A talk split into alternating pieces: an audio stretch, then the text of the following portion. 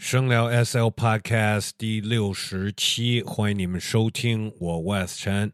还在这儿，又约了一个朋友跟我一起聊天，跟我一起交流，跟我一起分享，然后再分享给你们。如果你们觉得声聊 SL Podcast 是一档你想支持的节目，你可以去爱发电点 net 或者下载爱发电的 APP。呃，目前这是最好来支持我、支持这档节目的一个办法。呃，到他们的平台爱发电，要么是他们的 APP，要么他们的网站，呃，可以搜索我的名字 W E S 尔东陈，然后找到我那个页面，可以简单支持一下，想支持多少支持多少。呃，支持不了的话，也欢迎你们在各个这些音频平台底下给我留言，跟我互动。看到你们的留言，我也很开心。哎，那么这次约的嘉宾呢，是一位新的朋友，他也有自己的播客。呃，播客的名字呢，很像我这个播客的名字。他那播客的名字叫做“食聊”，是饮食的食，聊天的聊。呃，然后他也是一位营养师，一位运动教练。然后我个人其实对很多他这个专业是挺感兴趣的。呃，我不知道听众朋友们呃对这个感不感兴趣，但是我觉得这个是我们每个人生活方面的一个很重要的一部分。所以呃，也希望大家也通过这期节目呃有一些启发。呃，有得到一些新的知识，那么直接介绍他吧。这一期的声聊 SL Podcast 嘉宾是 Connie。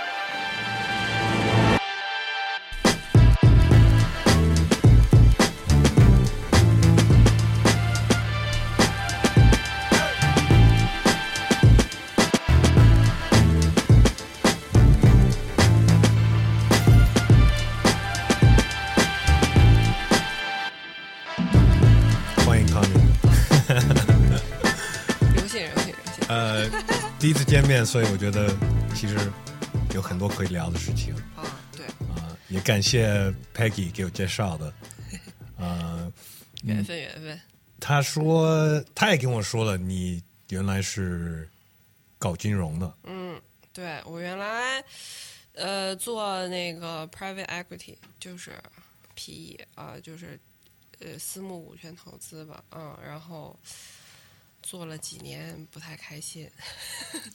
呃，就是中国孩子的那个，就包括咱俩刚才车上聊的，就是你觉得没有为自己而活着。嗯，嗯，对，就是你你你的生活都是还是为了你的父母活着吧。然后其实我大学的专业，嗯呃，是企业管理，嗯，然后基本上我这专业的都是到金融行业里面。对啊，就是差不多吧。嗯，我现在的大学同学基本上也都是搞这什么证券啊，什么嗯、资产管理啊，然后包括也是做投资什么的。嗯，所以就是搞得不开心就就不搞了。不是，就是哪有人哪有那么有勇气的？就是不是说有勇气的事，就是说你肯定会经历很多痛苦的。像我的话，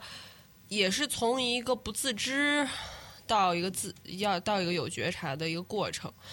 然后我觉得你的身体会告诉你很多故事，会告诉你很多事情。哦像我的话，就有很多年的话，觉得焦虑，就是但是那个时候也并不觉得是什么大不了的事儿，就觉得好像，嗯、呃，也并不觉得自己是有什么焦虑症啊，或者是抑郁症，就觉得开始有一些什么失眠啊，然后就是偶尔就是 陷入一些虚无主义的那种状态，就比如说你会觉得人生没什么意义，然后你觉得你做的事儿也没什么意思，然后你觉得呃呃什么工作呀，什么赚钱呀，好像对于你来说。除了一些符号性的东西来说，没有什么什么价值。然后，呃，我有一段时间就是女性可能那个内分泌就失调，然后就开始狂爆痘，满脸，然后去看中医啊，各种的。然后，但是这些东西其实到最后终究是治标不治本，嗯。然后，嗯，我开始就是能够，就开始看心理医生嘛，然后就开始看心理医生，然后后来才慢慢的说，你意识到你要为你自己的人生负责，嗯啊，你肯定还是要做你自己要做的事情。对，不论这个事情在外人眼里是不是什么光鲜亮丽的事情，是不是什么牛逼的事情，但是对于你来说，肯定是得有意义的事儿。那你那个时候就知道，你已经对这个，比方说 nutrition 呀，或者是呃自己身体健康是感兴趣的吗？还是已本来就有的是吗？这我觉得还是跟童年的召唤有有一定关系吧。就是我，因为我从小就很喜欢运动的，就是嗯、体育也挺好的。然后嗯，当然是后来因为学习，中国小孩嘛，都为了学习就放弃了很多这种事情。就觉得这个不是一个可以靠这个吃饭啊啊，对，因为我我记得我那是初中、高中的时候，最大的梦想就是当一个体育记者。然后，但是我爸就说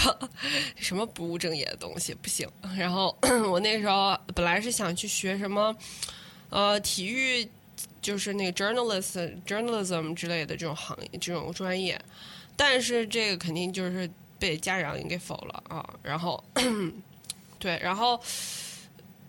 后来我当然是从二零一五年开始，又开始那个时候，当然就是一开始先跟你刚才说，就是觉得自己身体状态不行，嗯嗯，然后当然那个时候就会觉得，哎呀，是不是什么白领、什么亚健康啊什么之类的，然后得去运动一下。那个时候，嗯、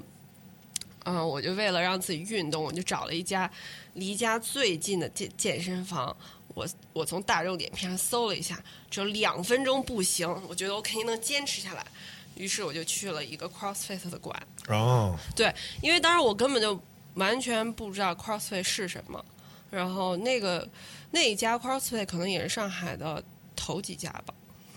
第三四家，然后我当时就去了那家 CrossFit，然后就开始练 CrossFit。后来我就发现，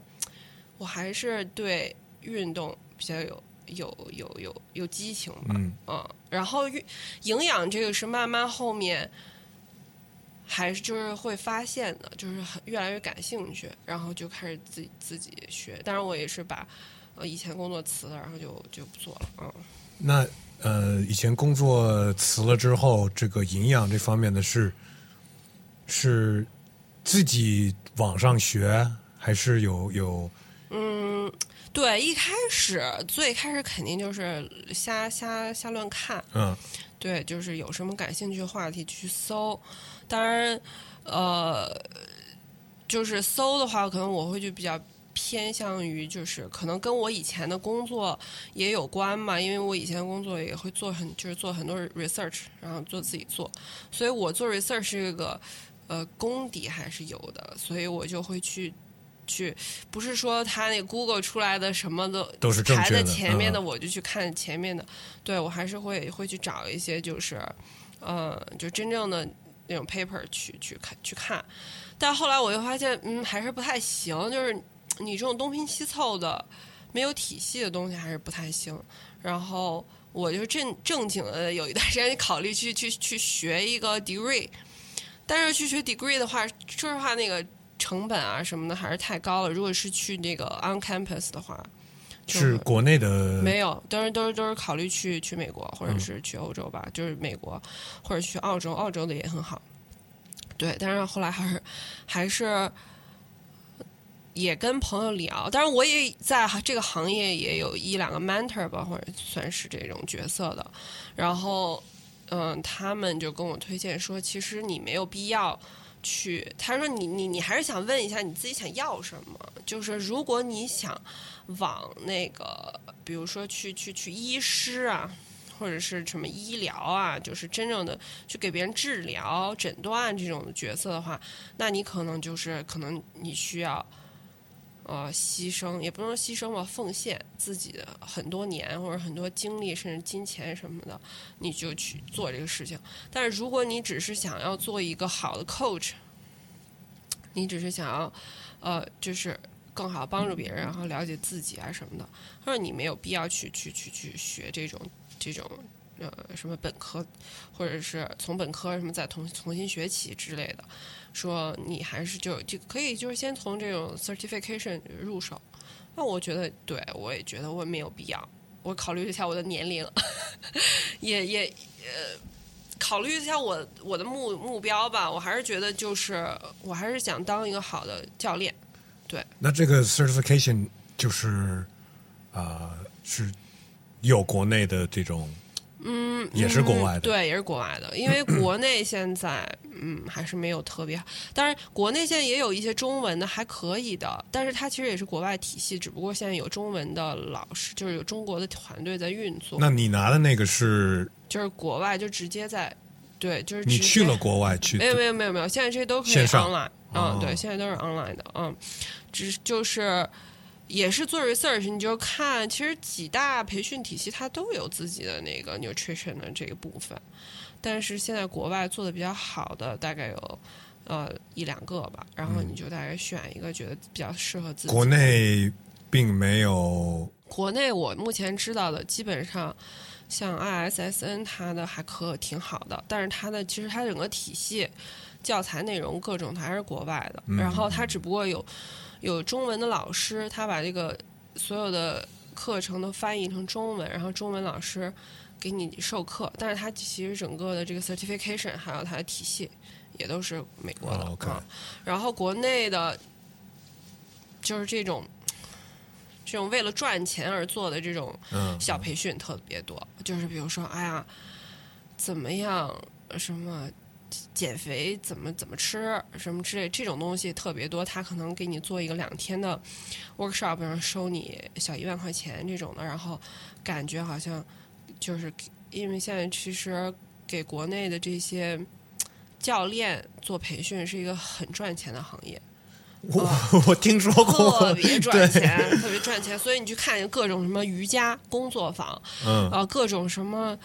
呃，其他比如说我有好多朋友，他们就是去练瑜伽，包括我自己也是，我去如果去练瑜伽，我还没等练几天呢，他们就会给我推。让我去考个瑜伽什么证，然后当瑜伽老师。也许我并不想当瑜伽瑜伽老师，但是你去，因为因为这种培训类的，就是非常赚快钱。因为你去个培训就得上万，啊、几千的都是很少的了。然后基本现在的价格都是一万，然后两三天他就可以一个人就可以赚一万块钱。所以他们现在不管是什么样的体系，不管是运动的体系，呃，培教练的、什么营养的，这只要是能往培训上走的，现在都在往培训上走。嗯啊嗯嗯，我我有点担心说到时候说偏了，就是感受到这种 呃金字塔的这种，因为我也看过一些关于瑜伽的那个、那个 Bigram 的那个人，哦，就咱别咱别聊这个，对这个就是深了。其实这个运动我觉得很好，我自己也练。对啊，但是那个人，对对对。他干的这事儿，反正有纪录片，大家感兴趣可以看一下。是是是，嗯。呃，那有没有一个就是一个很具体的一个事情，或者是你你之前跟我说你肩膀，嗯，还是就是一个得了什么病，就是让你觉得这个事情我就、对，其实这个确实是一个一个对我来说很大的事件你。肩膀怎么了？是是坐坐班坐的吗？不是，呃，这个不是，这个是训练哦训练的。其实我这个就职业的转换，不是一个什么好像灵机一现的一个、一个一个神光射来，我就要要要换。嗯，是我在成为教练之前，我就我就意识到我不我不想干这个金融的工作了，然后我就辞职了。嗯，然后有很长一段那个阵痛期，这不能算是阵痛期了，对，就是很长的一个很调整，然后痛苦的时期，就是觉得自己什么都干不了了，除了这个。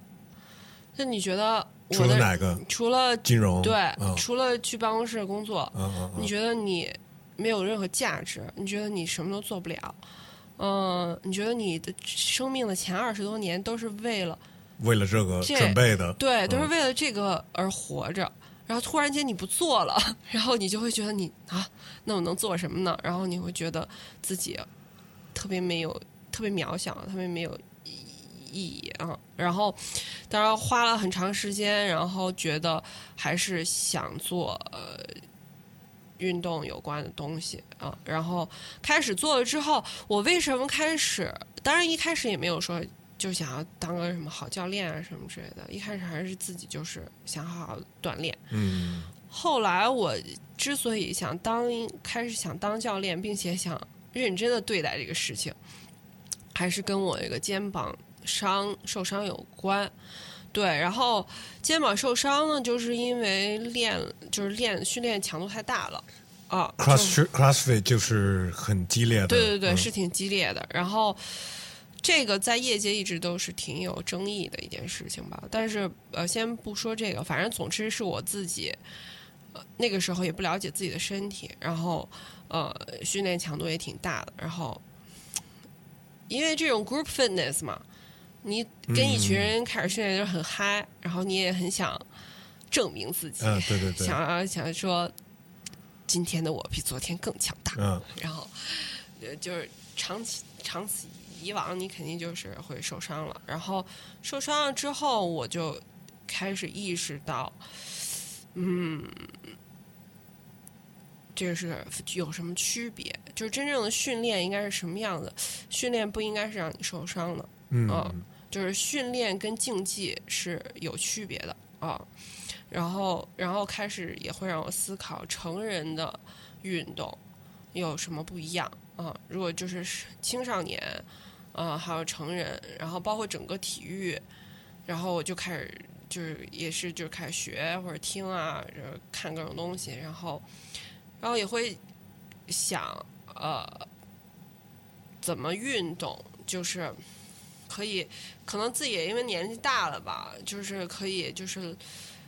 寿命 延长寿命、就是 longevity，就是你的不是说你活得更长，对对但是你你岁数大一点，你活得更好，你还是就是很对，你的生活质量嗯。更高啊、你你你你赖了吧唧的一天也是活着啊，嗯。但是你精力充沛的一天也是活着啊，你这儿疼那儿疼也是活着，对对对。对。然后所以也会想，哎，有什么办法会会让这个变得更好？然后还有就是也会想，如果我做一个教练，我会怎么做？就是我我会跟别人有什么不一样？也不是说我非得跟别人不一样，只是说我会怎么对待我的会员，让他了解自己。就是你自己在这个当过一个受培训的人，嗯嗯，你发现的一些问题，你怎么就是在你做教练的时候，你怎么去解决这些问题？嗯，对，而且我也会觉得，嗯，所有的人就是就是这个关系都是有要要结束的，就是我不会，我跟一个会员建立一个关系，我的目的是让他就不是给他鱼吃，是教他怎么钓鱼，对？对对对对对，就是不不不不会让他说一直离不开我啊、嗯嗯对，就是目的是让他之后以后他可以自己训练，他可以自己呃选择喜欢他自己的方式，喜欢他的运动啊，然后他可以生活质量更高。啊好，运动这事情，我觉得也有很多不同方式。然后我觉得就是对一般人来说，能让自己去运动已经是一个很难的一件事情。但是我觉得每个人呢，嗯，都得吃饭，嗯，所以营养这事情，我觉得是一个，更是一个。可能很多人知道它重要，但不是特别了解它。呃，甚至于我自己的经历，呃，就觉得，嗯，甚至于在在西方，嗯。嗯，学医的人不学营养，这个可能很多人是误会的一件，就是没有没有发现过，除非你生过什么病，然后你有这种经历，一般医生就是给你开药，嗯，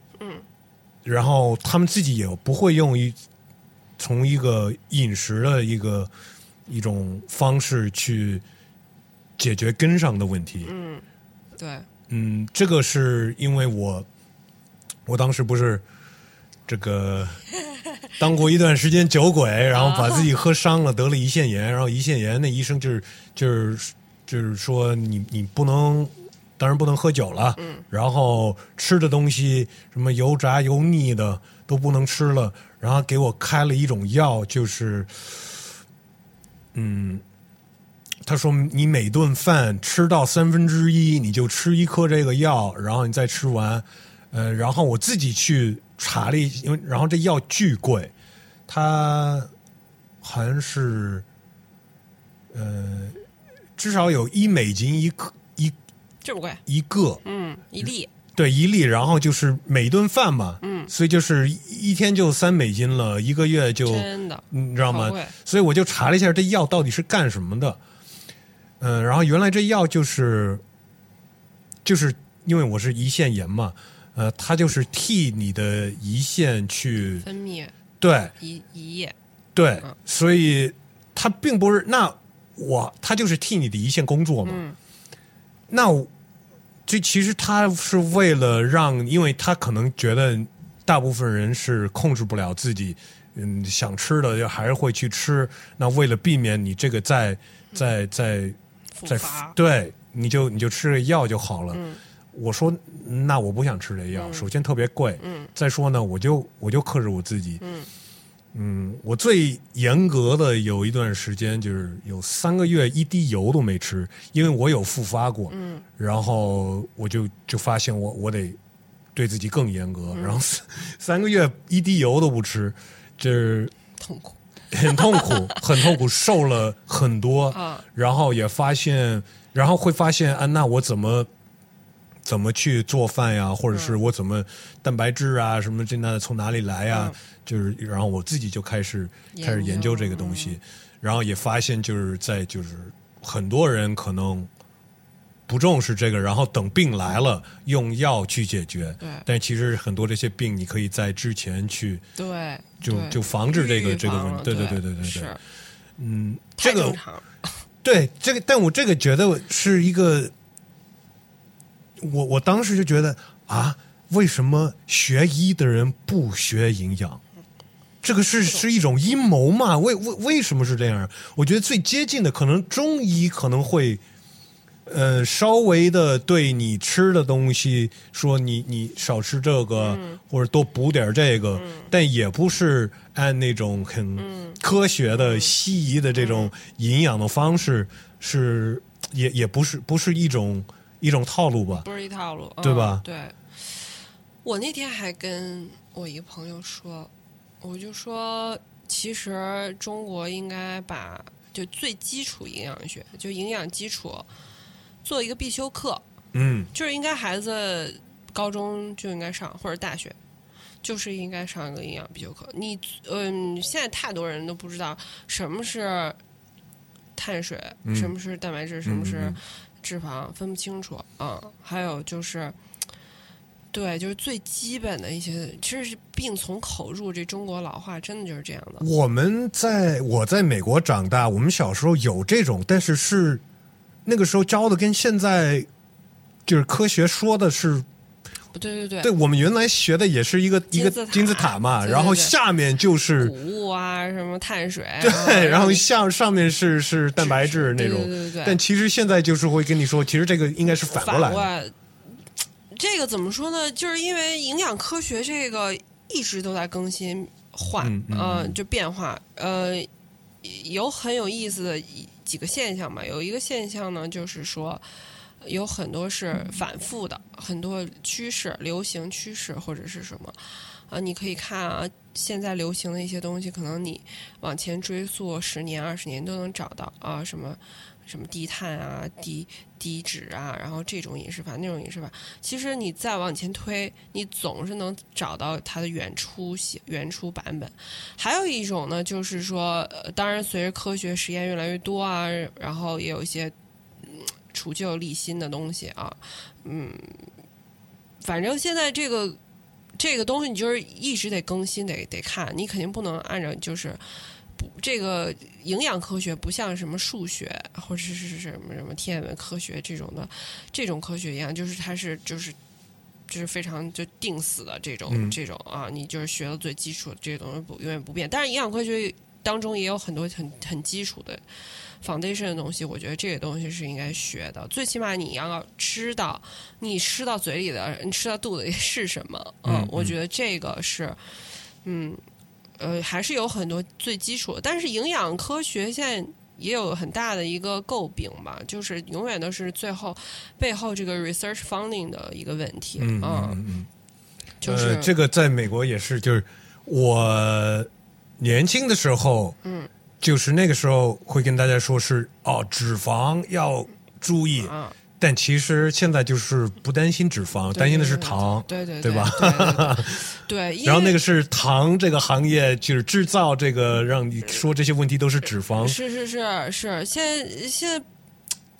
你现就是做这种研究啊，不管是这种最基础的营养科学研究，还是一些呃更更细的，就是比如说什么补剂啊什么的。但是反正我们没有办法去去去决定他做什么，也没有办法决定他是什么结论。但总之，你还是要留个心眼儿，要看呢这个背后嗯，是谁给他的放的啊、然后一般的话，还是有利可图的部分，他会去做研究。然后他一般做出来研究也都更倾向于说是让他有有更更更有利可图。比如说现在特别流行这种啊、vegan 啊什么之类的纯素饮食，那因为这个行业真的是一个 booming industry 啊，就是做什么像美国什么 Beyond Meat 之类上市的，就是做这种素肉啊什么之类的，它这还是有很多钱可赚的，所以它它最后它这个行业背后它会放的很多 research 出来，告诉你说纯素饮食对你好。对你身体好，然后越来越多的人去追追求这个，去去买它的产品，去吃这个，然后你就，嗯，但是真的对你好还是不好，你也不知道。其实啊，对，对，我觉得全素饮你可以吃素，但是全是油炸的呀，或者是全是、对这这是吧？也可以很不健康啊。对啊，或者很多盐、很多糖，嗯这是对吧？嗯，嗯你天天吃面包也不健康啊，对啊，吧？是这个这这这个吃素这东西，嗯，是是很大的一个话题了。就是吃素的原因也也每个人也不太一样。嗯嗯，然后我也听你的播客，听了几期，你也嗯，除了吃素，你也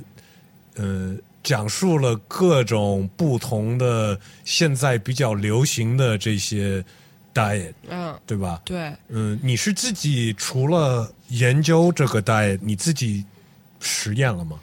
用你自己的、嗯很多我都会实验，就是主流的几几个我都会实验，比如说什么呃生酮啊，或者什么低碳就是低碳生酮啊，或者是什么断食法啊什么之类的。但是我没有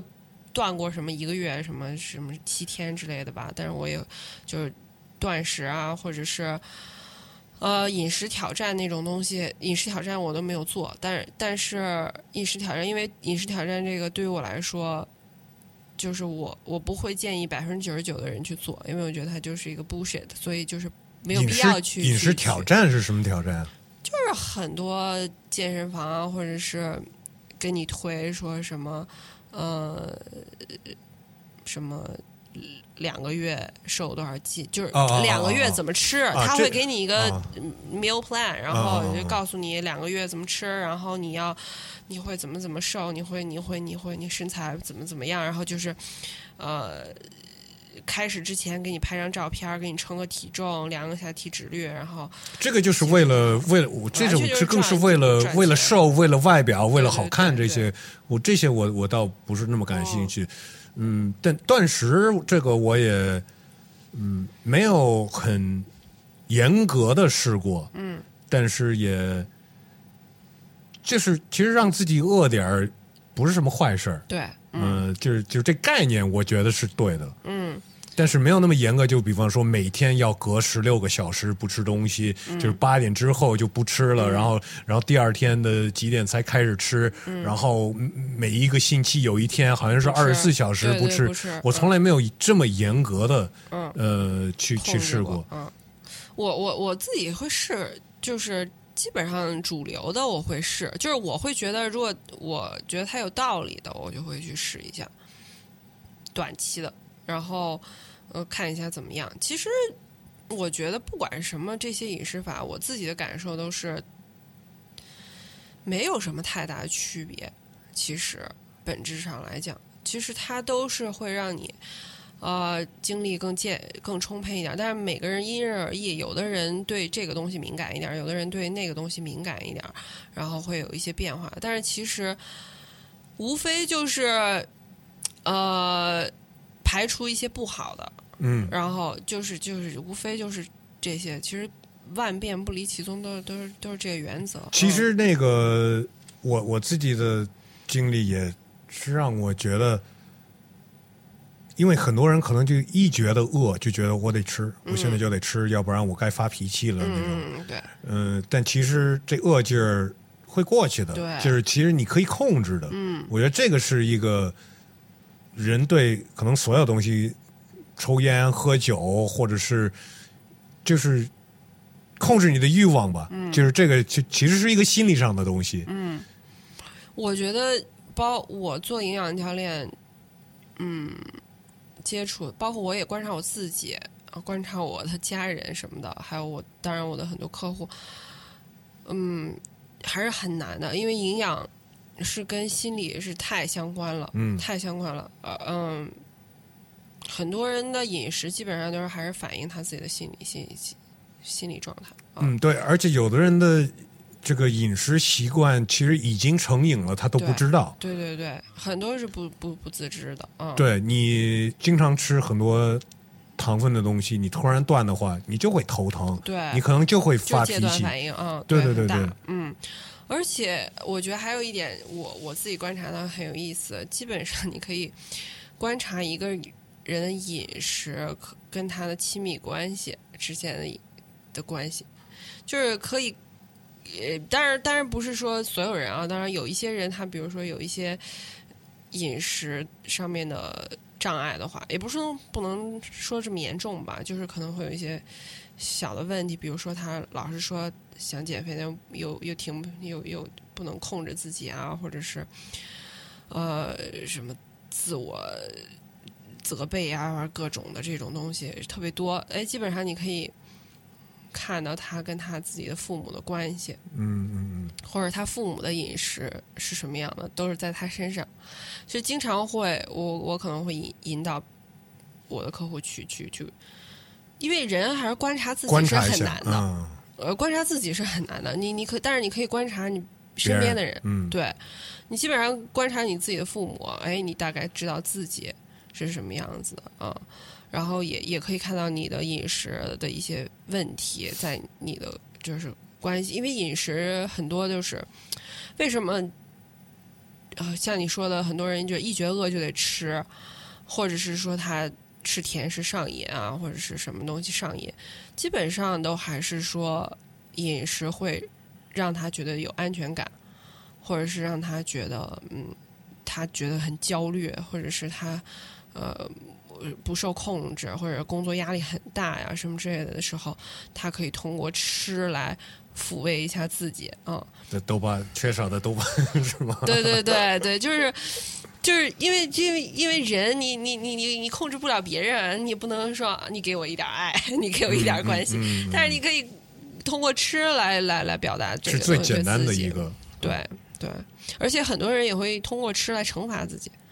啊，对，也不光是说是安抚自己，还有很多是通过吃惩罚自己，或者很多人除了吃，没有尝试过别的方式去解放这压力啊，或者是得到那个哪怕是跑步啊，或者是嗯，你尝试过，你可能会发现，哎，这个其实。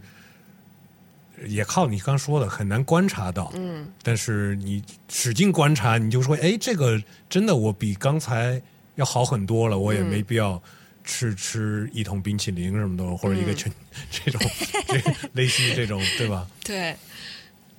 就是怎么说呢？难就难在这一部分吧，难就难在有自我觉察的部分吧。嗯，而且你刚才说的也是一个我。那段时间比较就是看这种内容比较多的，发现的一件事情就是，嗯，英文叫什么 gut health，？Yeah，嗯，其实是跟你的情绪、你的心理是有直接关系的。对对就甚至于很多有抑郁症的人，他们调整他们的饮食，嗯，抑郁症就好了。对对对对对，是因为人家都说那个就是你的肠胃系统是你的第二大脑，就独立的。嗯，其实其实是有这道理的。嗯，包括我看的一些 research 就说，就是比如说你这段时间压力大或者抑郁的话，再去看你的肠道菌群的话，你的你的可怜的那个小细菌们都死了，对，就很可怜。嗯，或者就是。这个你也永远这是一个鸡生蛋，蛋生鸡的问题，你也不知道是因为你抑郁，它嗯嗯你的肠胃不好，还是说因为你的肠胃不好你会抑郁？但是但是这个确实是有很大的可能性是相关联的 啊。我我忘了我在哪儿看到一个一个报道说有那种现在还是那种特别原始生活的那种森林的这些，我忘了是哪个地方的人，他们对就是被蜜蜂咬了也也也没事儿什么的，然后就是说因为他们的饮食，他们的 gut health 就是、是。最健康的一个，然后他们就是整拿他们的屎，然后说我们我们要不就是吃两口，然后我们就胃里对他们是的，真是，对啊那你看咱们那狗吃屎，其实就有这道理的。哦是吗？哦，真的，因为我那时候刚养狗的时候，我就发现我们家狗去吃屎，它是吃自己的还是吃别的狗？吃别人的狗的屎。哎，真的就是我就是研究一下为什么狗会吃屎，因为你去打它什么的，你会发现也没啥用。如果狗狗开始吃屎，你去打它，然后最后发现其实那狗啊，它真正吃屎是因为它肠道还是不好，就是肠消化还是不好。它是因为狗的嗅觉很好，它是能够闻出来，它并不是说谁的屎它就吃。它要闻出来这个屎里面有它有缺的东西，它会去吃那个。但是它如果它狗狗的肠胃道健健康很好，它就不会去吃别人的屎，它是不会吃屎的。呃，这个这这个其实也还是有一定的道理。呃，那我们要最简单的维持自己的这个 gut health 的话，是吃酸奶、什么泡菜这类的东西吗？是是呃，其实现在的科学研究是，呃，就是直接的，就是还是吃纤维，纤维比较多，尤其是可溶性纤维，就比如说呃苹果啊、嗯苹果，就是纤维它主要分成可溶和不可溶两种，然后可溶的话就是。呃，你泡了水之后，就是它会变成那种胶状那种感觉，就是在苹果啊，或者是各种莓果，就是什么蓝莓啊，什么这种东西里面会比较多。然后呃，不可溶性纤维呢，就是比如说蔬菜或者是呃呃，就是那种比较粗硬的那种纤维，你没有办法消化的。可溶性纤维还，但纤维它有一个帮帮助你就是进行一些胆固醇的代谢，然后还有纤维最重要的作用就是到了你的肠道里面，它就会它是它是你的肠道菌群的食物，它是肠道菌群来吃。哦，吃这些纤维，然后它就可以繁荣的生长啊。然后，所以我之前看研究，呃，就是也有一部分人就是会会对这种低低碳饮食会有一些一些一些争议，就是说。因为现在很流行嘛，就是什么低碳饮食，因为就对什么减肥效果很好啊什么的。但是低碳饮食最大的一个问题，尤其是走向极端的低碳饮食，就比如说是呃生酮，或者是说有甚至有些人吃那种全肉饮食嗯啊 carnivore diet，、他们就是完全没有没有任何纤维的摄入，或者是极少。这样的话，你的肠道菌群里面的呃，你的肠道菌群就没有食物可吃了，然后他他们就会死，就被饿死了。他们死了之后，就是是后面补不回来的。就是如果你可能这段时间，你可能相当长一段时间不吃碳水，然后你的肠道菌群如果死光了，或者某一种菌种死了，死死完了之后，你以后你想再恢复它是你只能吃屎。对，那你可能只能吃屎，就是就基本上不可能了。哪哪怕你后面再恢复吃碳水化合物，或者是也不一定。对，也是补很难补回来的了。所以就是你可能会对你的肠道菌群就造成终终身的就是损损伤。啊 Rogan 啊，是这种，对，他是吃 carnivore diet 的啊，我知道。嗯，就是嗯，证明了现在就是医学上证明，就是还是对一些免疫系统有严重缺陷的人是会会鼓励你吃吃吃那个全肉饮食。哦，是吗？对，因为有一些人就可能就是天生就有一些什么癫痫啊，或者是呃，就这种这种疾免疫系统的疾病或者神经系统的疾病，会发现如果吃全肉饮食的话，会减很大的有效的能够减少它的发作啊，或者控制病情，所以会会会有这个饮食法。但是这个饮食法真的是太极太极端了，是是是是，真太很极端了。嗯，那除了像什么低碳呀、什么全肉、什么 keto、什么 paleo、嗯什么这些，你通过你自己的研究，你现在是怎么吃的呀？我自己很相信，还我自己还是就是 balance diet，我就什么都吃啊，我没有什么不吃的。嗯，我也没有什么执念，对，就是就是特别信什么或者特别不信什么，或者，那你有一些，嗯，你早上哦，那我跟你说说我怎么吃吧。每天基本上我一天，我一般起，一般到了中午，我一般到十点半以后才会吃东西。我发现你起得很早，因为我刚联系你的时候加你微信，你是一大早好像五六点就、啊就才呃，我现在冬天可能还就会起得晚一点了，可能七点吧。但是如果是夏天的话，就会更早。呃，以之前在健身房上课的时候，就可能五点就得起床。然后你不吃东西就去锻炼了。啊，对我一般早上会，我我会不吃东西，然后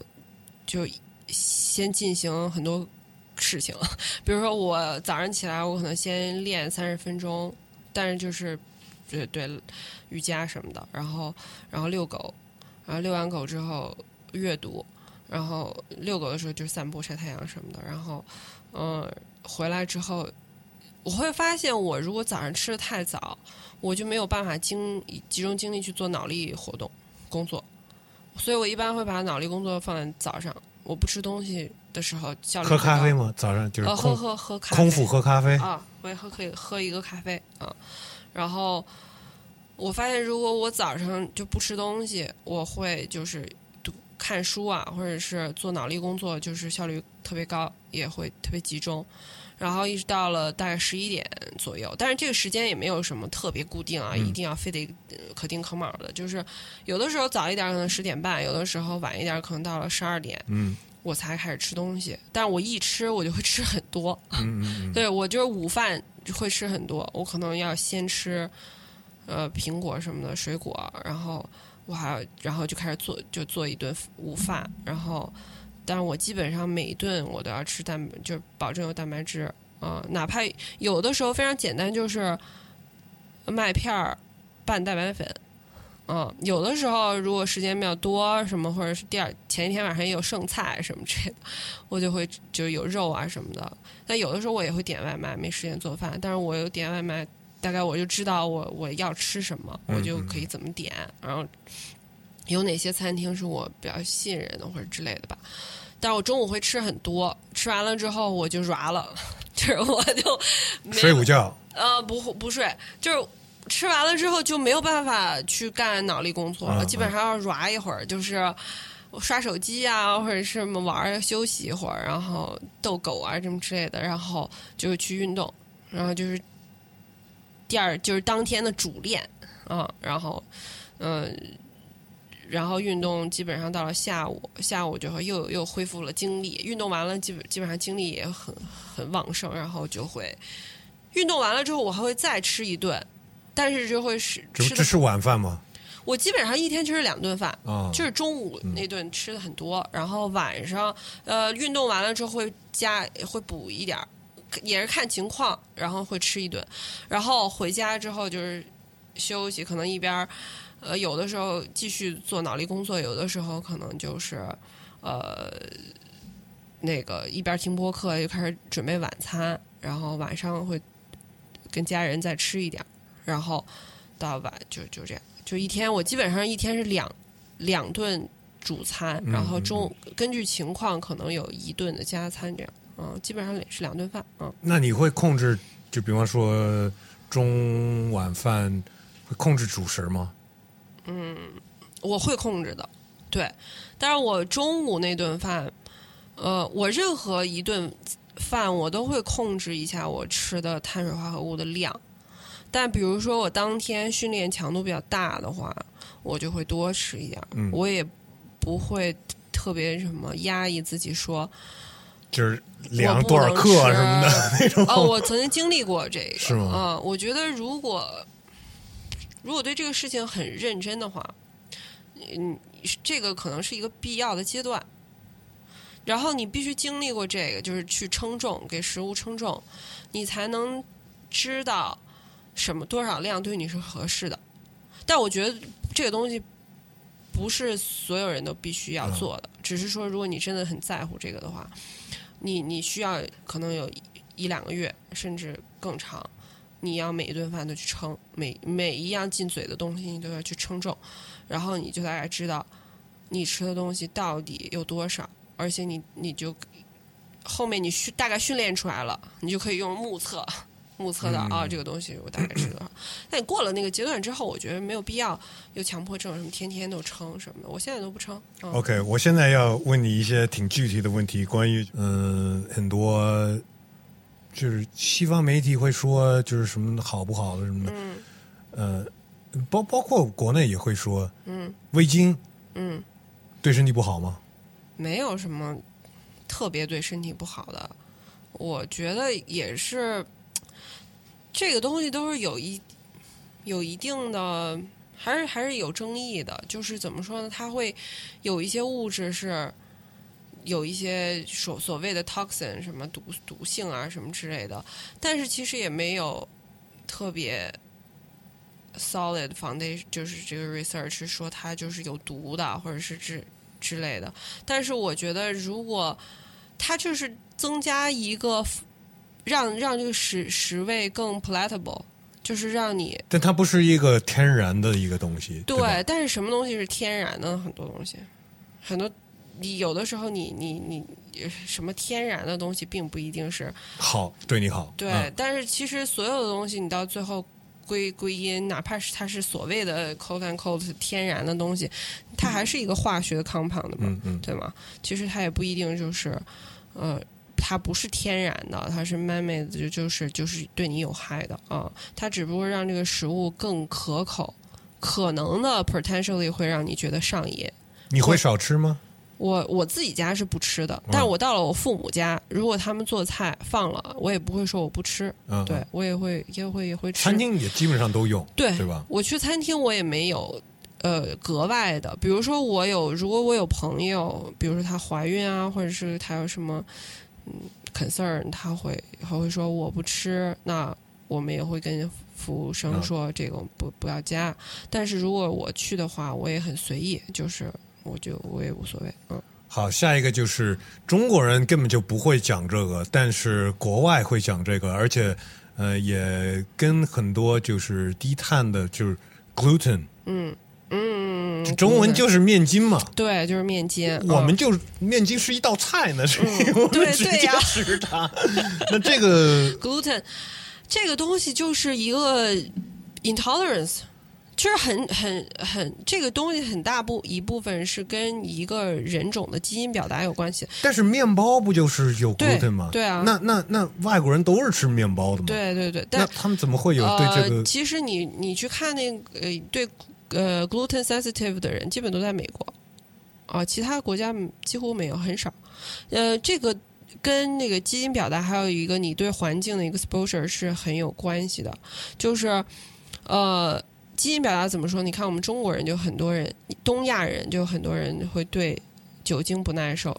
像我自己也是，它都是一种 intolerance。有的人对那个乳糖不耐，很多亚东亚人也会对乳乳糖不耐，你吃喝了牛奶你就拉肚子什么的。这个 gluten 也是一个道理，就是有的人他会对他不耐受，你吃了 gluten 之后，你就会有一切反应，肠胃道反应，比如说胀气呀、放屁呀，然后腹泻呀，或者是严重一点的会有什么。肠漏啊，什么之类乱七八糟的吧，就是它会引发你的肠道有些炎症，然后你的小肠绒毛会受损，然后你就会吸收营养也不好，然后就营养不良啊之类的。但是其实国内基本上没有什么人会有这个问题，中国人啊，OK，、啊，然后基本上大多数有这个都是在美国，而且我觉得欧洲人都没有。欧洲也没什么，嗯嗯，然后我觉得还有一个是跟环境有关系，因为你，呃，就是 expose 这个东西，你越严格越去控制它，你对它越敏感嗯啊。有的这个越把它当回事儿，就是就就就会越越刺激你，就一点点你就开始不耐受了啊。但是其实像我们中国人，就像你说的，都吃面筋，都吃这都常年以往都是都是 expose 它对这个东西，就是一直一直接触它啊，一直一直跟它，就像那个小孩对什么猫狗过敏，如果他从小就就生活在一个不是那么。讲究那么干净的地方，他可能就是免疫系统就很、嗯嗯很发达，就很就就很是健全，他也不会有这种疾病。但是如果他父母成天给他这个消毒那个消毒，什么都不让他接触，他很可能长大之后，他稍微遇到一点东西，他就会生病，会会会不耐受。这个跟这个 glu gluten 也是这个道理，而且 gluten 没有什么坏处。就这很正常一个一个一个一个一个物质而已啊，而且中国你刚才也提到了一个，也是可能中国人或者是亚洲人会对他有一些呃反应的，就跟外国人来比的话，就是奶嘛。嗯然后我也听过一些说法，就是成人不需要喝奶，或者不应该喝奶。嗯，奶这个争议对也是很大的，因为它之所以之前些，尤其是前几十年吧，在国内，呃，政府也非常大力推，我其实是有它道理的，因为中国人普遍的那个时候可能，呃，营养。不太不是特别的好，是小孩儿对孩子，比如说缺钙啊，或者是缺碘，因为牛奶加工当中也会放碘，然后你你你可能会有一这些这些营养上面考虑。其实奶本身没有什么不好的，因为它本身是呃一个营养价值很高的东西啊、但是就是说牛奶到底是不是人体最最最好就是最好的补充？这个一直都是现在来说，就是会有一些一些争议，就是说其实没有必要去喝那么多牛奶，牛牛奶反而会引发很多这种呃炎症。对炎症，因为牛奶本身当中就会含有的就是促促炎症的一些东西啊什么之类的，还有包括当然也有乳糖不耐的这种问题啊，还有牛奶制品加工当中一嗯存在一些食品安全的问题啊之类的，呃，奶制品就是发炎症，就是确实是是有的，但是我也不觉得这个是一个被就应该就是现在就是大家都是非黑即白的吧，嗯就是嗯要不然就全盘接，要不然就是把它完全否了啊。我我觉得还在那个还在发育啊，还小孩子都都肯定就是喝奶不是不是问题，嗯。但是对成人来说是你不需要喝奶，嗯就是你你不是为了对对对，不是为了补钙对或者对对对，是是是，你你如果能有一个嗯平衡呢，就是就是营养的饮食的话，你是不不不需要喝奶的。但是我觉得现在好多包括。女女孩子都爱喝什么奶茶，然后就是天天喝嗯一大杯，就是那奶茶那杯子，我看那么大，我说这里面你每天喝那么多奶，啊肯定不好吧？那奶茶就是最就最差的东西啊，就是就像你刚才说的，就是所有成瘾的东西都在奶茶里，它里面又有糖，又有咖啡因，又有奶，啊、都会奶本身也有糖，对啊，它有乳糖，嗯嗯而且奶都是全嗯全脂的，那个脂肪是很很让人上瘾的呀，嗯，脂肪是很好吃的，嗯嗯就像你之前一三个三个月一滴油没吃，嗯嗯那是很痛苦的嘛，对吧？因为油本身是很好吃的，不管是你看，而且身体其实是需要对对对，脂肪是必须的营养素，没有脂肪的话就不行的。所以奶茶是集集几大嗯元素为一身的，所以会很让人上瘾的。嗯，但是是特别特别不好，嗯，对身体特别不好。然后就是像奶制品，确实是。就是跟炎症这个事情是是是觉得也是有关系的，有关系的啊。嗯，然后我最近也听过几个播客，就是其实发现很多病都是炎症，嗯，都是慢性炎症，嗯，像我得的胰腺炎也是一种炎症，对。但是我我那天听的那个那个播客，人家是等于是说，呃，甚至于很多像老人痴呆症也是一种。其实是是炎症，有很多你想不到的病，其实是炎症。对，那炎症这东西是完全可以通过饮食去来控制的。嗯，不能不能这么说，不能这么说。对，因为炎症也不是一个坏的事情。其实炎症是好，有有一部分是好的事情。你一个人受伤了之后，你比如说。最直观的，比如说你手上破了口子吧，它开始红肿，它从破口子的那一瞬间，它就开始发炎了，啊，它它就已经是，对炎症是给你一个信号，就告诉你你这个地方有问题，所以需要处理了。啊，它会给你的身体发很多信号，会让你疼痛啊，或者是流脓啊，各种的。然后你你好有白细胞来来来救啊，或者是血小板来补啊。然后它有一个自身的 healing 的这个过程，它会才会有。然后呃，你你的外界的人也人从外界也可以进行处理，然后消毒消炎，让它让它让它好。其实这个跟你身体内部研究是一个道理啊，其实就是它还是。告诉你，给你发一个信号，告诉你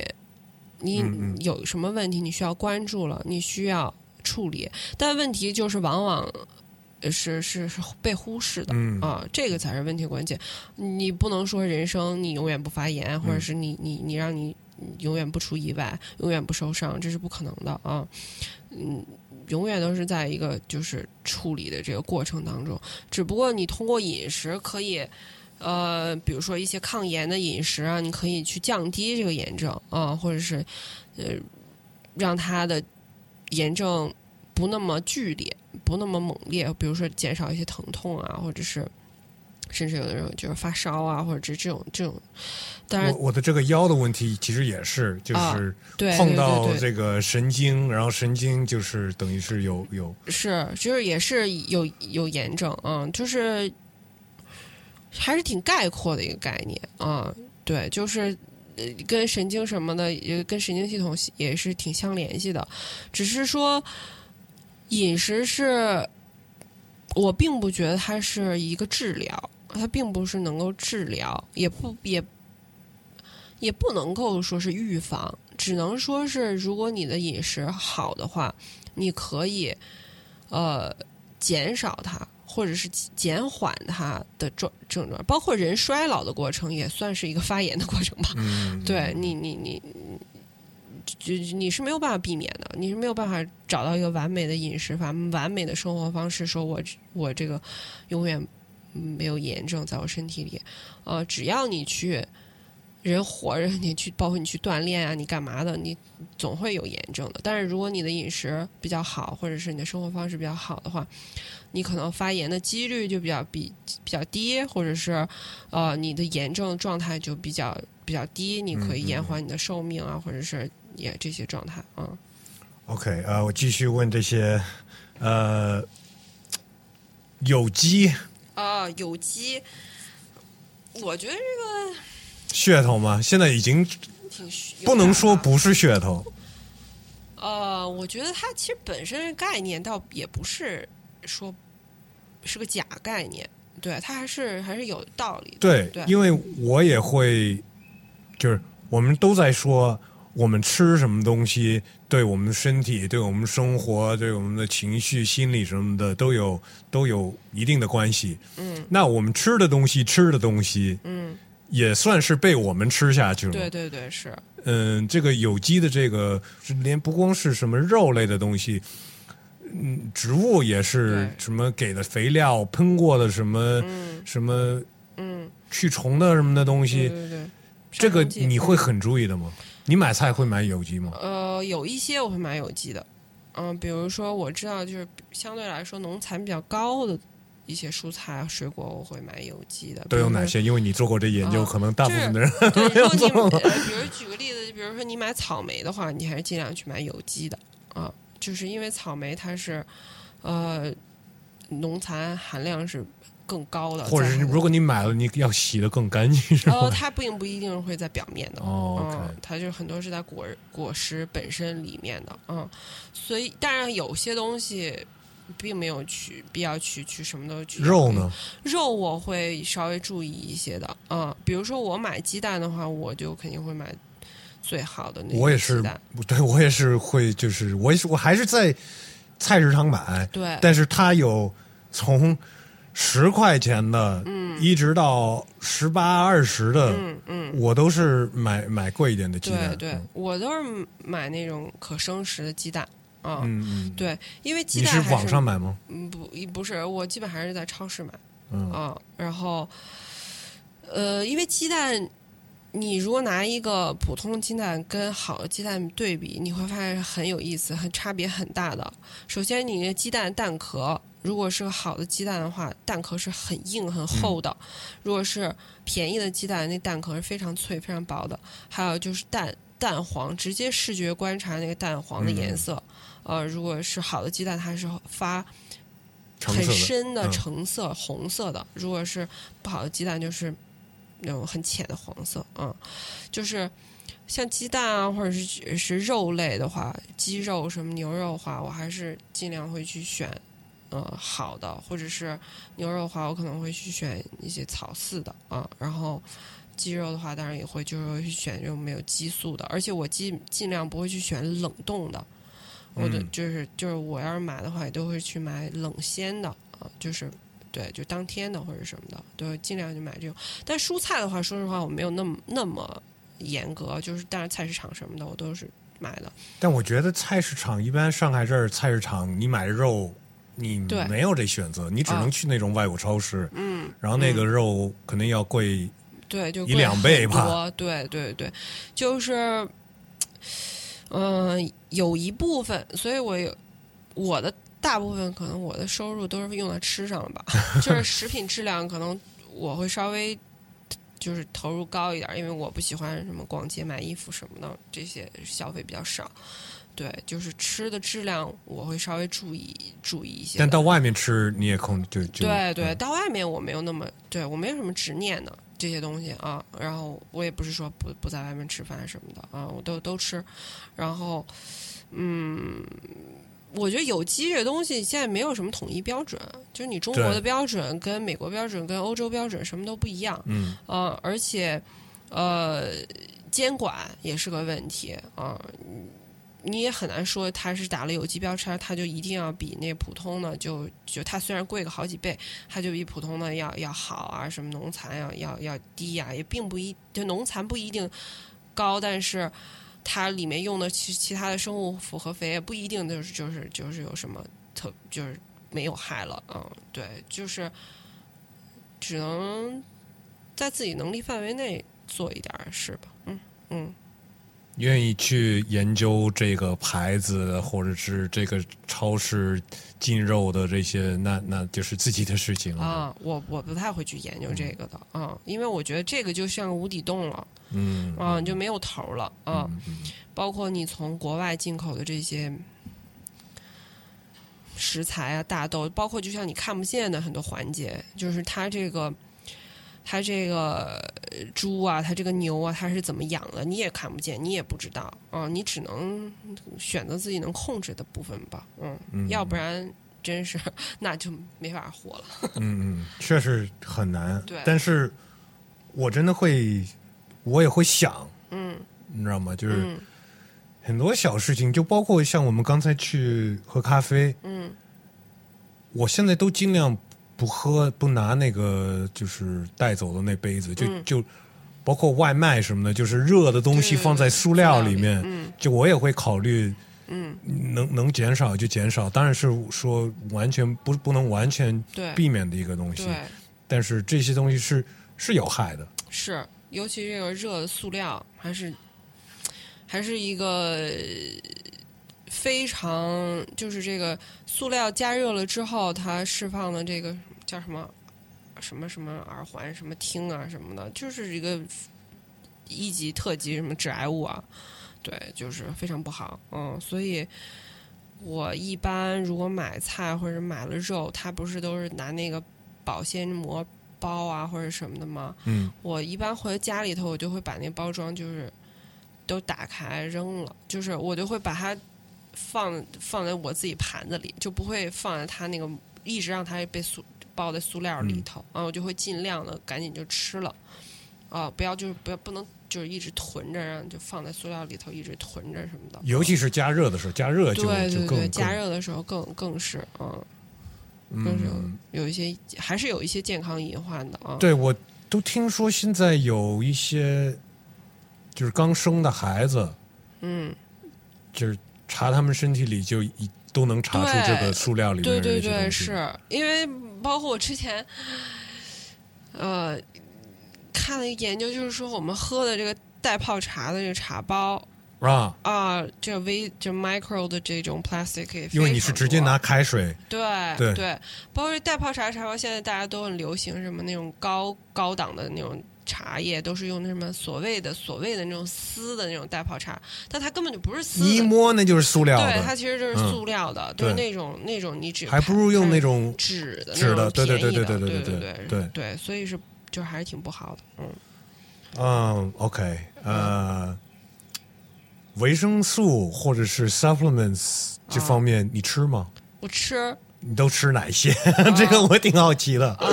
呃，首先，其实维生素还有所有的 supplements 都不是必须的，这个必须要声明的，就是还是刚才说的，就是如果你能够有个好的饮食的话，嗯这些这些东西不是必须的，所有的很多东西都是别人要从你身上赚钱来用的。但是你了解自己的身体，了解自己生活方式之后，你可以去有目的的去选择啊。我不会去太去吃什么多重维维生素这种东西啊，因为基本上还是比较鸡肋吧。嗯啊，就是呃，我需要的东西它又量又不够，然后还有一堆我不太需要的东西嗯然后嗯、我会冬天的话一定要吃维生素 D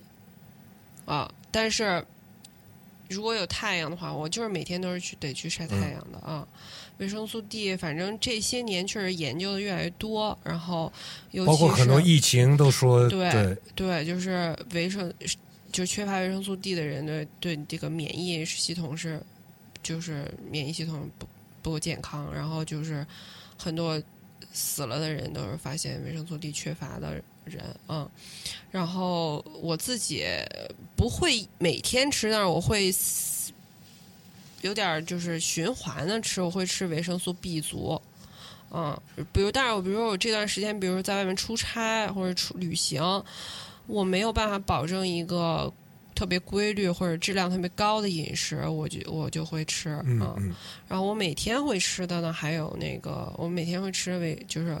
呃欧米伽三啊鱼油会嗯吃，我会吃挺多的，我每天吃四粒啊，四粒这个一千毫克的那那种吧，反正大的那种，对我会吃那个，或者吃那个嗯，对，就是欧米伽三，我一般会吃，就是。嗯，那个重金属含量低的那种鱼油，或者是反正我会专门去看一下它它它它的那个声明之类的，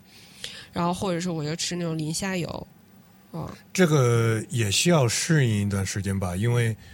嗯、鱼油吃很多会拉肚子嘛。拉肚子，我觉得还行。对对，你可以开始可能先吃两粒吧，啊、然后慢慢的三粒，四我现在就是都是四都是四粒，然后我运动量比较大的话，我就会吃镁，啊、就是对运动表现啊什么的会比较好一点啊。镁后是 magnesium，嗯，对嗯，magnesium，然后对，基本上也就这几种吧。我我腰伤了，我就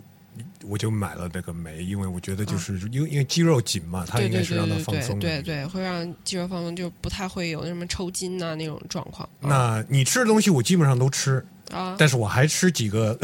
你没说的东西、嗯。Z i n c 嗯，男生应该吃 zinc 的啊，我我我我先生也吃啊，我让他吃。还有一个就是 turmeric，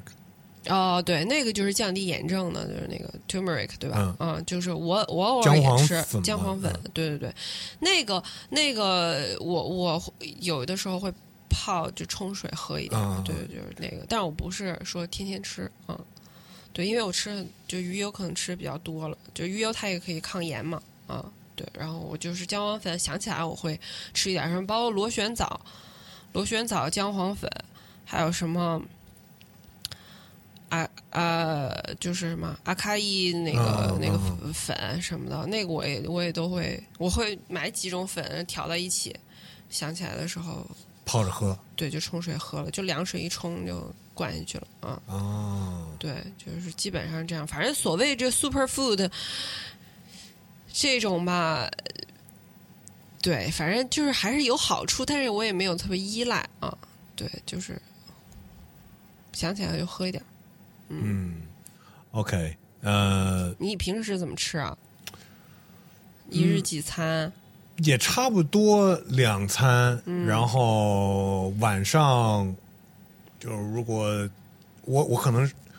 我睡眠没问题，但是我没有那么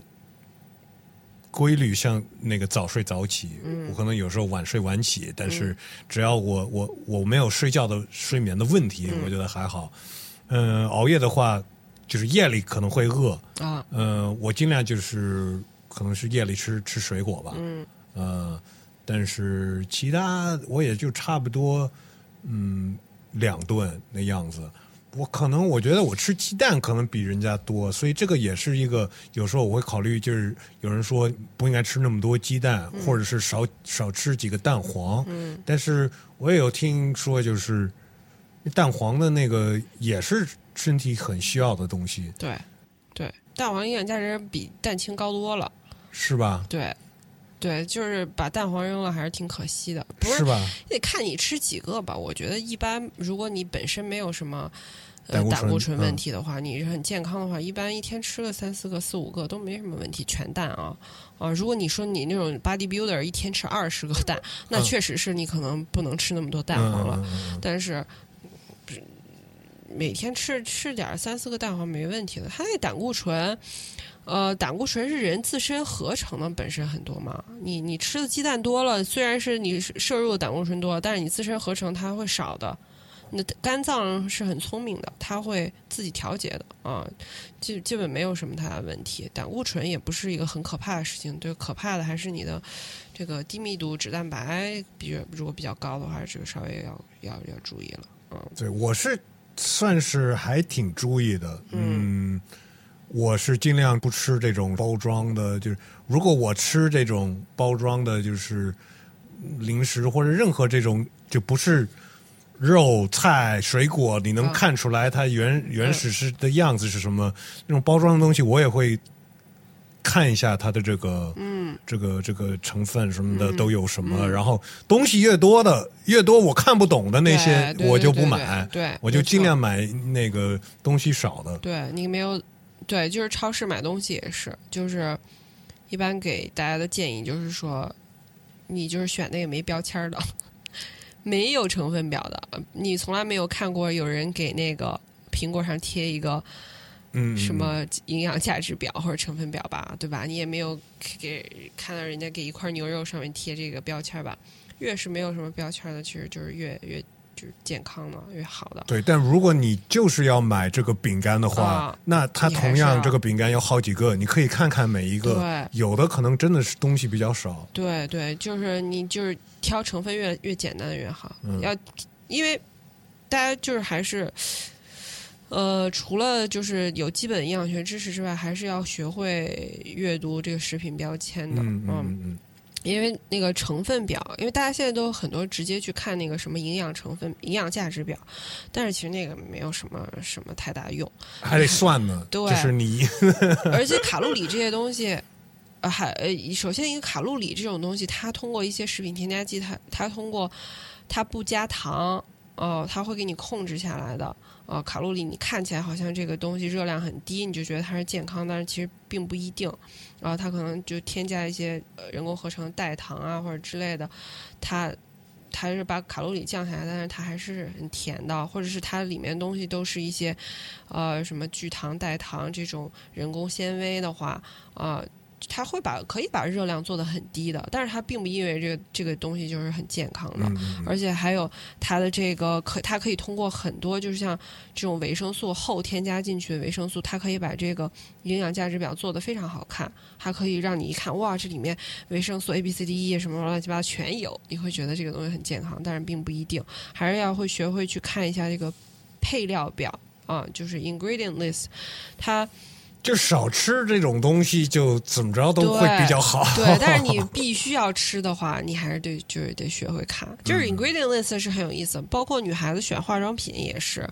一样的，就是你可以看一下这个配方表，因为所有的化妆品啊，还有食包装食品啊，所有的这配料表就是是全球的一个一个规定吧，就是默许的还是。就是一定要把比重最最大嗯的放在前面前面，所以你基本上可以看到你到底买的是什么啊、如果你买的一个糖都是对你买了一个东西它表面上告诉你我这个东西蛋白质高，怎么怎么怎么样，但是你翻到背后一看，配料表第一排排第一的是白砂糖啊，白砂。糖、棕榈油，对棕榈油这些东西是少不了了，在这对，种产品里面。然后你就你就知道啊，它可能蛋白质的东西排到很后面了，然后那这个东西就没什么意思了，就不要去吃它了啊，就不要去选择了。如果你真的非得要买这种东西吃，或者是嗯没有什么其他选择的情况下，啊，还是稍微学会一些辨别的方法吧。包括你的你的这个最这方面最脆弱的点是什么？就是你知道不健康，但是你还是很爱吃的那个是什么东西？我我的毛病哇，我我戒不掉就是这种脆的东西，就是 crackers 这种东西，就是我可以什么冰淇淋啊、蛋糕啊、奶茶啊，我没有就什么甜的，这个我我我都无所谓的，但是我喜欢吃脆的东西，就是这个跟我爸的饮食 习买个空气炸关锅，对我就是觉得，尤其比如压力大的时候或者无聊的时候，我这很我其实很自知的，对。就是那你有没有找到一个就是健康的，但是还是脆脆的，能没有办法，我现在没有没有找到什么特别好的代替。我就是实在不行，我就嚼口香糖。我有的时候，但我也知道那个什么木糖醇什么的也不一定嗯好，但是我可以至少它可能热量方面会稍微低一点，或者是让我暂时就过去一下这这个这个这个劲儿吧。啊、嗯，我跟你一样，其实糖的东西我已经很长时间我不喝可乐，嗯。我连果汁都不喝，嗯，嗯、不。对，因为就是果汁就是糖分太高了，就是你很多人觉得啊，我喝橙汁维生素 C，但是你一下子喝了二十个橙子，肯定不行啊。而且很多，呃而且很多外面卖的橙汁，它还是额外又加了糖的、嗯对对对对对。啊它是浓缩的那种的啊。呃，但是还有很多人会喝什么无糖可乐，或者是那个、嗯。那个零度可乐什么的，但是那些我觉得对，因为现在对人工甜味剂也有很多研究，就是有一些研究会说，当然是有好处啊，就是这种东西永远都是双刃剑，就是你你你去选择零度可乐，会会比你选择呃传统可乐会好，会健康一点。但是呢，很多甜味剂会发现它对胰岛素的这个影响还是一样的啊，就是你的身体，你这个甜味的刺。甜味的这个味觉刺激，它会自动诱发你的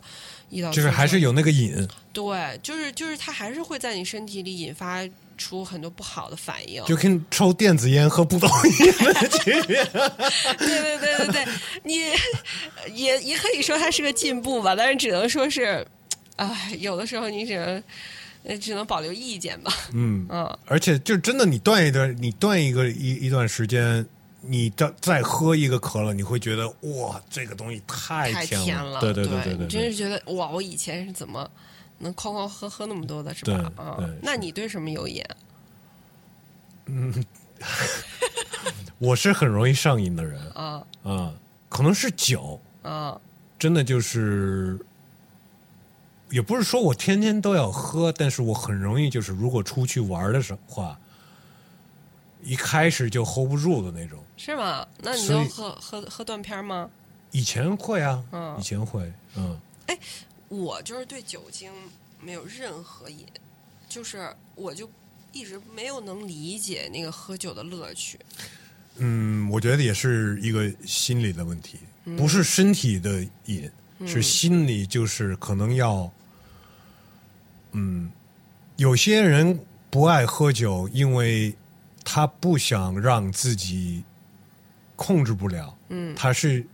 要控制他自己，包括呃，有的人可能就是也想控制别人，也想控制整个这个场面。对对对对对对对。另外一种就是为了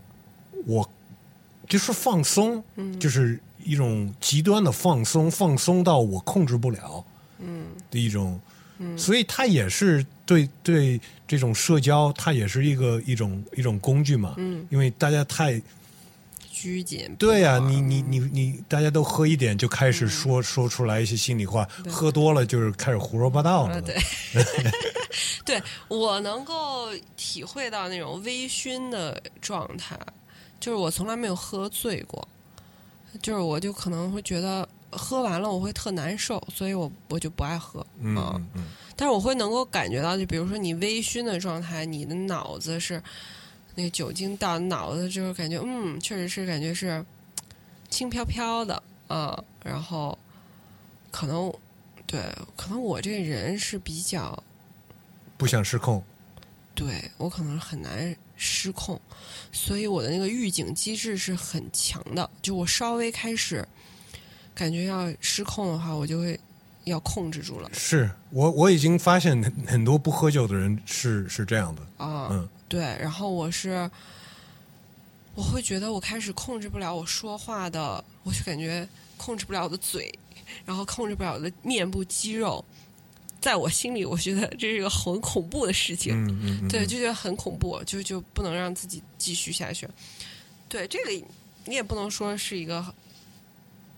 好事儿，我觉得，我觉得就是另外一种。对，我觉得，我觉得其实可能偶尔失控一下，应该也是挺有意思、挺好的体验。嗯，嗯，是但不一定是酒。对，不一定是酒，可以在别的 别的方面。呃，我觉得我们其实还有很多可以聊的，就是运动这方面的，我们都都没说那么多。但是以后你要是还来的话，我觉得我们可以，行啊，嗯肯定会会再来上海。嗯，然后这个播客每个第一次来的嘉宾会有一些固定的问题，啊，嗯，然后没有准备。算是你第一次来，就就我们就就来这一段吧。行，好，有什么事情你可以说是你特别爱，或者你特别恨，或者你想看见，嗯，被改变的，就是现象啊，或者是在你自己身上啊，或者是在某一个领域里面，什么都可以，就随便挑一个都可以。嗯，那就可哎，可能有点多，呃我我可能看不惯的事儿很多吧。但是但是如果说到看不惯的事儿，就是就突然间，当然蹦到我脑子里的还是就是刚才我们在车上聊的，嗯，就是我希望那个家长，呃，能够多一点儿。唉，能够多一点自我觉察吧，可能对孩子别逼那么紧，就是让孩子就是去去去去体验，嗯嗯，去去去探索，让他自己探索啊、不要不要给他们那么多条条框框，那么多限制。也许他喜欢的东西到最后都变得不喜欢了，嗯嗯对他的天赋可能被扼杀了。我觉得这是非常可惜的。还有就是，就是我觉得人生真的是有很多很可以活得很精彩的，并不一定只有那一两条路，只有那几条路可以走。对，就是呃，稍微放点手。嗯对，就是每个人，包括包括，就像你刚才说的，就是别那么想控制全局，嗯，你控制不了谁。对对对对对对，连自己的未来都不对你连自己都没法控制呢，嗯你别想着控制别人了。好。呃，有什么东西算是你不能没有的吗？嗯好像没有。嗯，我觉得我好像，这跟我人格也有关系吧。就我是比较用那个现在流行的行呃流行的心理学术语来讲，我可能是比较偏向于那种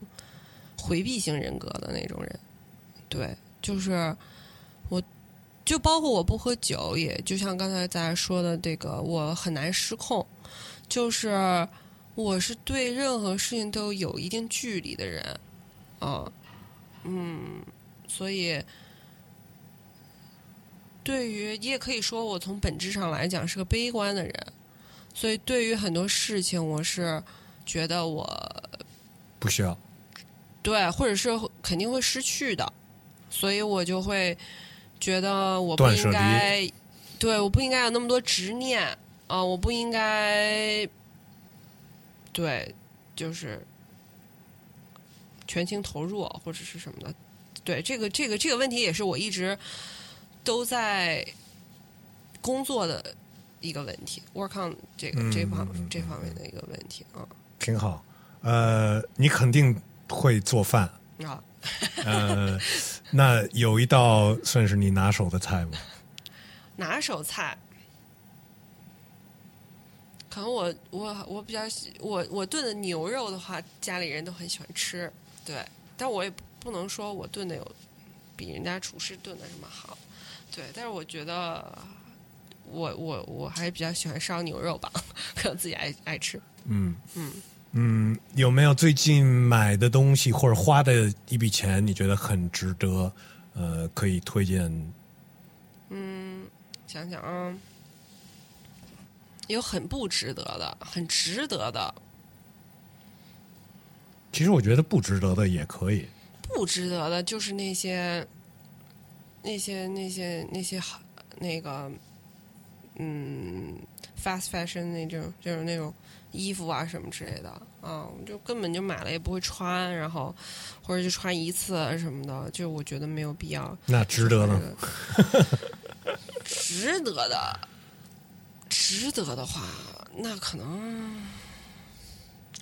随心飞吧。是什么东西？就是去年东航出的那随心飞啊，哦，对啊，就是反正我还是我买了一个那随心飞，因为我的工作呃我没有就是我不用那种坐班啊什么的，所以我就可以周一周五早晚就可以飞，所以我我出行啊什么的，买的是东航的是吗？对它只有种东航有，好像别的航空有了。嗯，没有吧？呃，不知道。我去年不是东航才出，一开始什么周末的，周末那个我没买，后来他出了那种工作日早晚的，我就买了那个，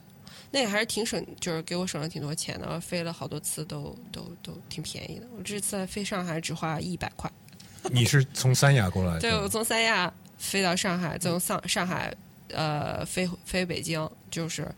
只需要付每次飞你只需要付五十块钱的什么燃油费就可以了。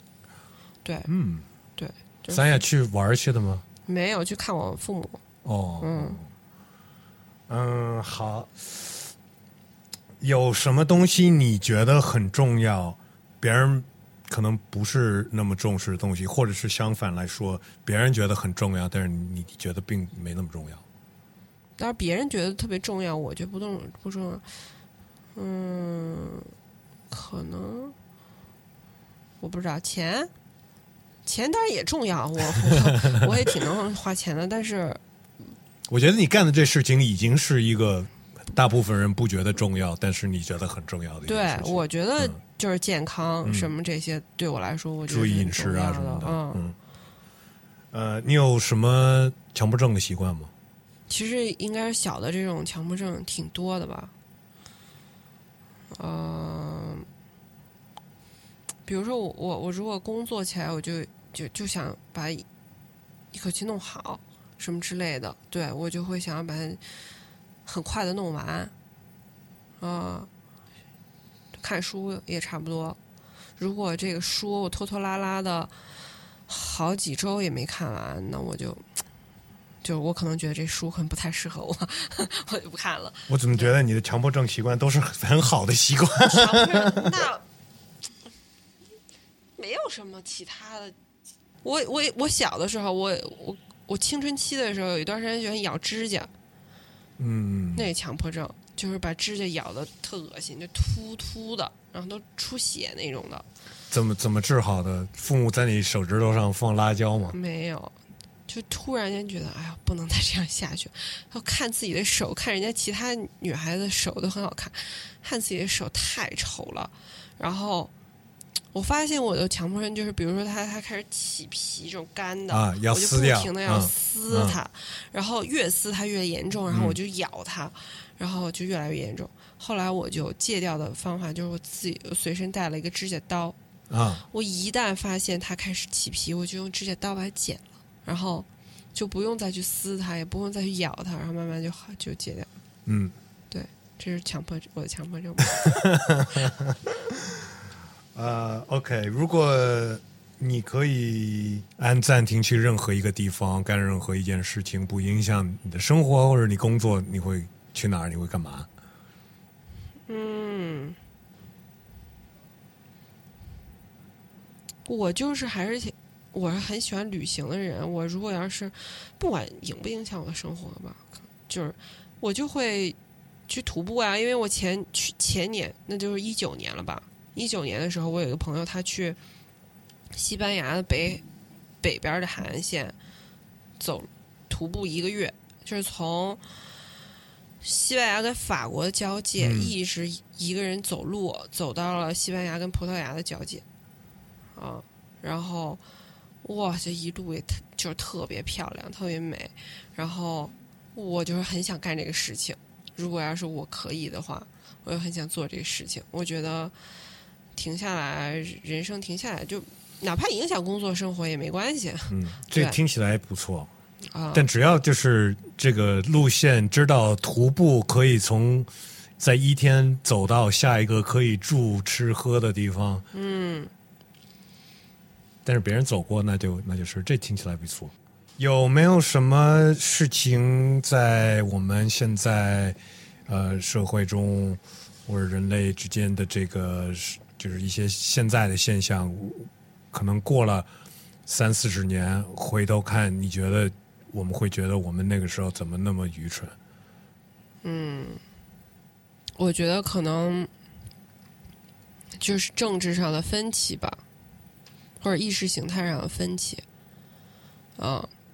就是可能如果三四三四十年，或者是一两个世纪之后，人类还继续存在的话，好悲观。对这个地球还没被毁掉的话，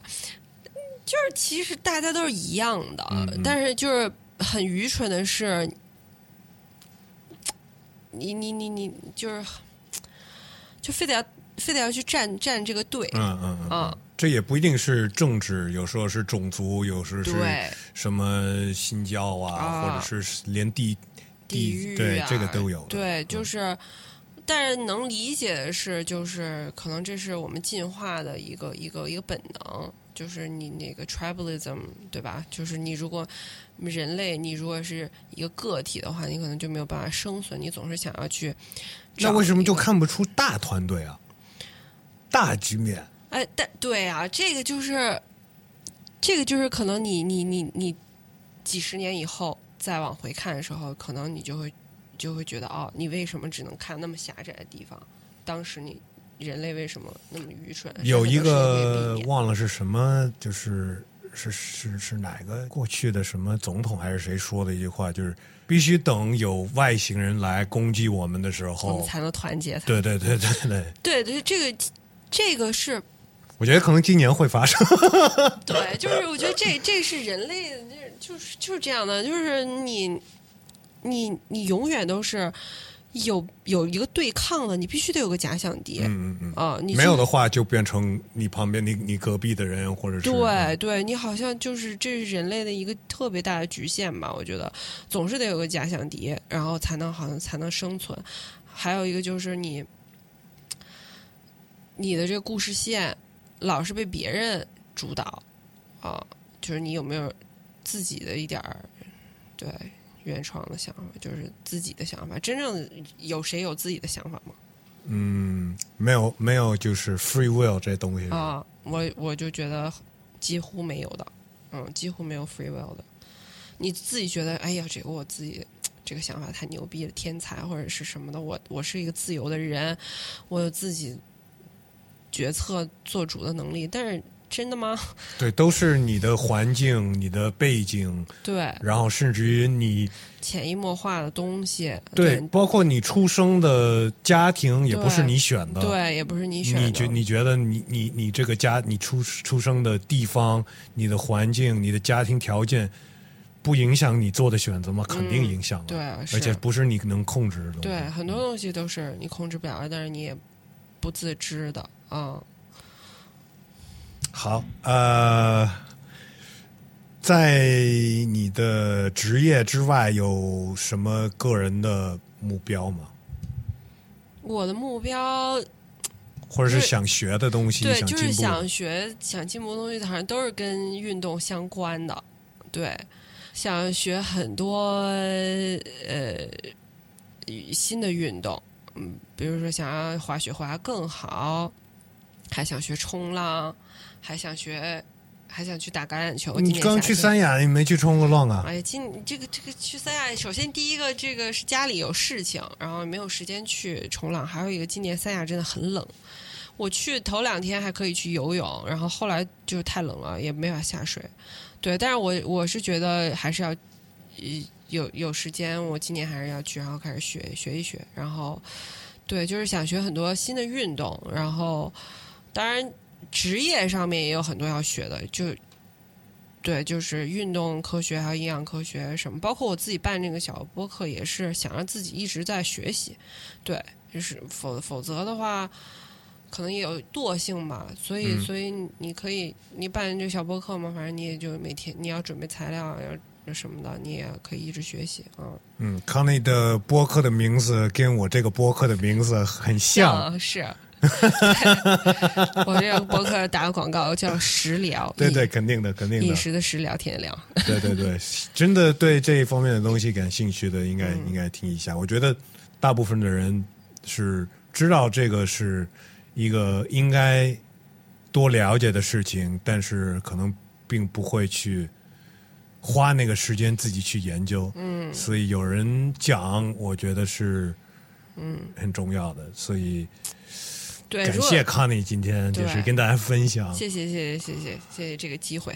啊，最后要说，也就是 觉得饮食这个东西，就可能太平常了，因为我们一日三餐啊什么之类的。反而就是最重要的东西，就往往是最容易被忽视的。对啊，对，有时候是你最亲的人，嗯，或者是也是对，是，嗯，对，有的时候你就是把最坏的脾气留给了你最亲的人。你在平时在外头上班的时候，跟老板、跟同事的哈点头哈腰的，然后回家之后跟跟家里人发脾气，也很正常。嗯，对，所以对对对自己好一点，对家人好一点。那。大家感兴趣可以当然去关注一下康妮的微播客食疗。食疗，对对对。然后，如果有人要找你，呃，我在网易云音乐上的那个食疗上面有我的联系方式，有我的微信号，我的微信号。哎呦，算了吧，别说了，直接加微信的是吧？那我没有什么联系啊，你可以在网易云音乐上给我留留言嘛，或者是对，就是这种公众平台给我留言，我没有什么微博之类的。然后，对北京听众，因为现在搬到北京了，是吧？对，在北京，北京我现在还没有，刚搬到北京，还没有一个 studio 去就是 on site 的 studio。然后，对，现在都是这种 remote coaching，就是远程的这种。教学或者是之类的，反正远程的这个营养营养咨询，然后营营养 coaching 之类的，还还有就是 personal training 啊，嗯啊，对，都是远程的。但是呃之后再看吧，之后之后再看机会。嗯好的，那下次来上海我们再约吧。好，谢好谢，谢谢谢 Wes。哎，感谢大家收听这一期声聊 SL Podcast，感谢这一期的嘉宾 Connie。对他的播客感兴趣，可以去各个品牌去找一下实聊。呃，那么如果想支持这档节目的话呢，想听到更多更有意思的嘉宾来声聊 SL Podcast 跟我们一起聊天的话呢，那就直接去爱发电来支持我一下吧。可以下载他们的 APP，APP 那边也可以互动，也可以抢先听每一期的节目。呃，不想下载 APP 的话，也可以去他们的网站爱发电点 net，呃，一样的去搜索我的名字 W E S 尔东辰。那么这次就到这儿，最后还是祝所有听众朋友们 peace and love，I'm out。